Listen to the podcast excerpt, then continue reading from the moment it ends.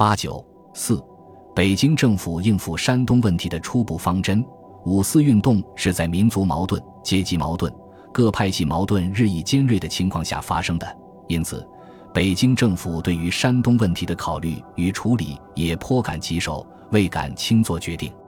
自袁世凯死后，中国政治的一大特点是，中央政府权威甚小，各地区、各派系实力人物握有很大权力，因此，政府在做出一项重大决策之前，往往先征求各方意见。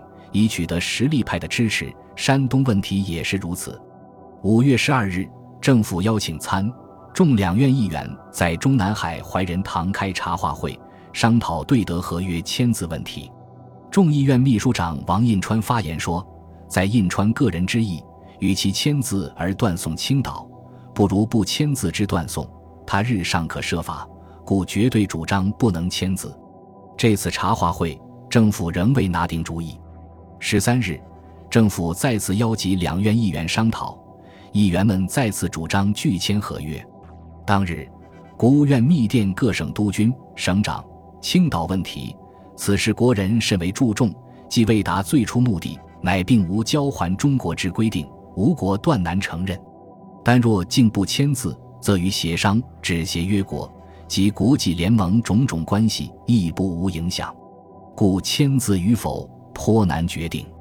本日召集两院议员开谈话会，先以权衡利害，断难签字为辞，并为未经签字，尚可谋事后之补救；否则铸成定案，及前此由日交还之宣言，亦恐因此摇动。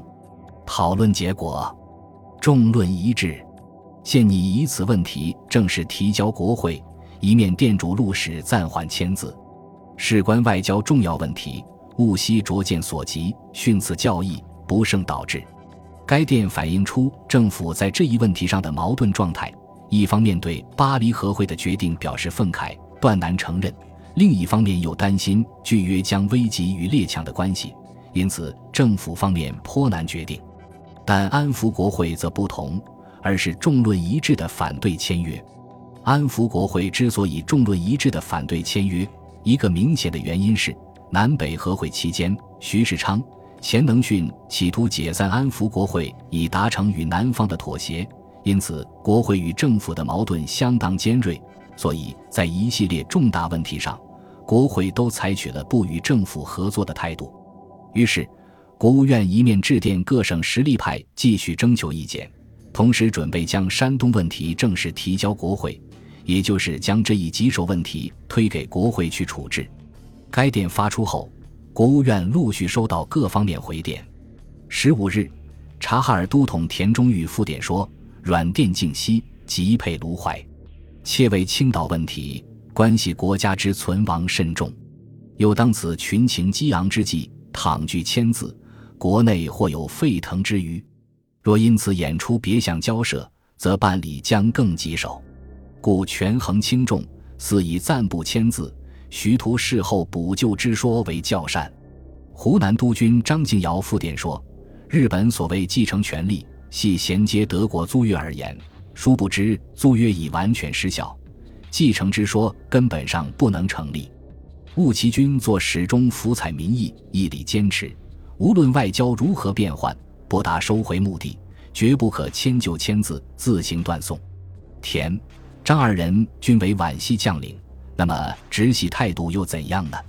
十六日，江西督军陈光远致电国务院：“吴国为参战团一份子，并非征服降国可比。青岛为无领土，关系国家主权，岂能不容我代表主张？何会遂自由处置？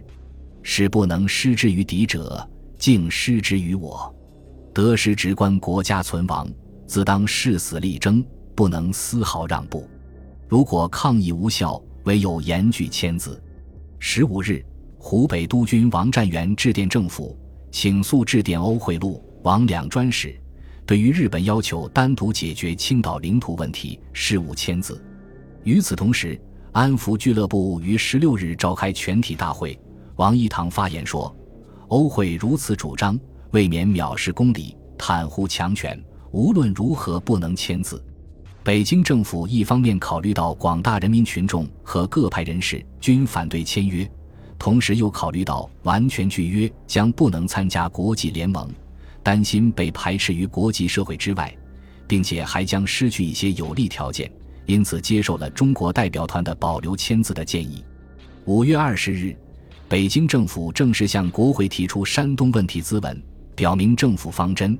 现由专使等再会提出抗议，如果无可转还，政府孰权利害？决定对于此项草约大体应行签字，为山东问题应声明另行保留，以为挽救地步。以电赤路专使遵照此旨提出声明。案例：对外条约应由政府签署之后再送国会审批，而钱能训政府这次却破例的先将山东问题咨文送交国会议决。其用意显然是要让国会来承担这一问题的责任。这时，上海的南北和会已经破裂，徐世昌、钱能训企图取消安抚国会以达成与南方妥协的计划已经暴露，因此，国会与政府的矛盾更加尖锐起来。钱能训内阁已成为安抚国会的眼中钉，不可能得到国会方面的合作。五月二十六日，众议院在讨论政府送交的山东问题咨文时。只是表示赞成政府提出的保留签字方案，但以该资文并非条约，难以开议为由，拒绝列入议案。随即将该资文退还政府，迫使钱能训内阁去独自承担这一棘手问题的全部责任。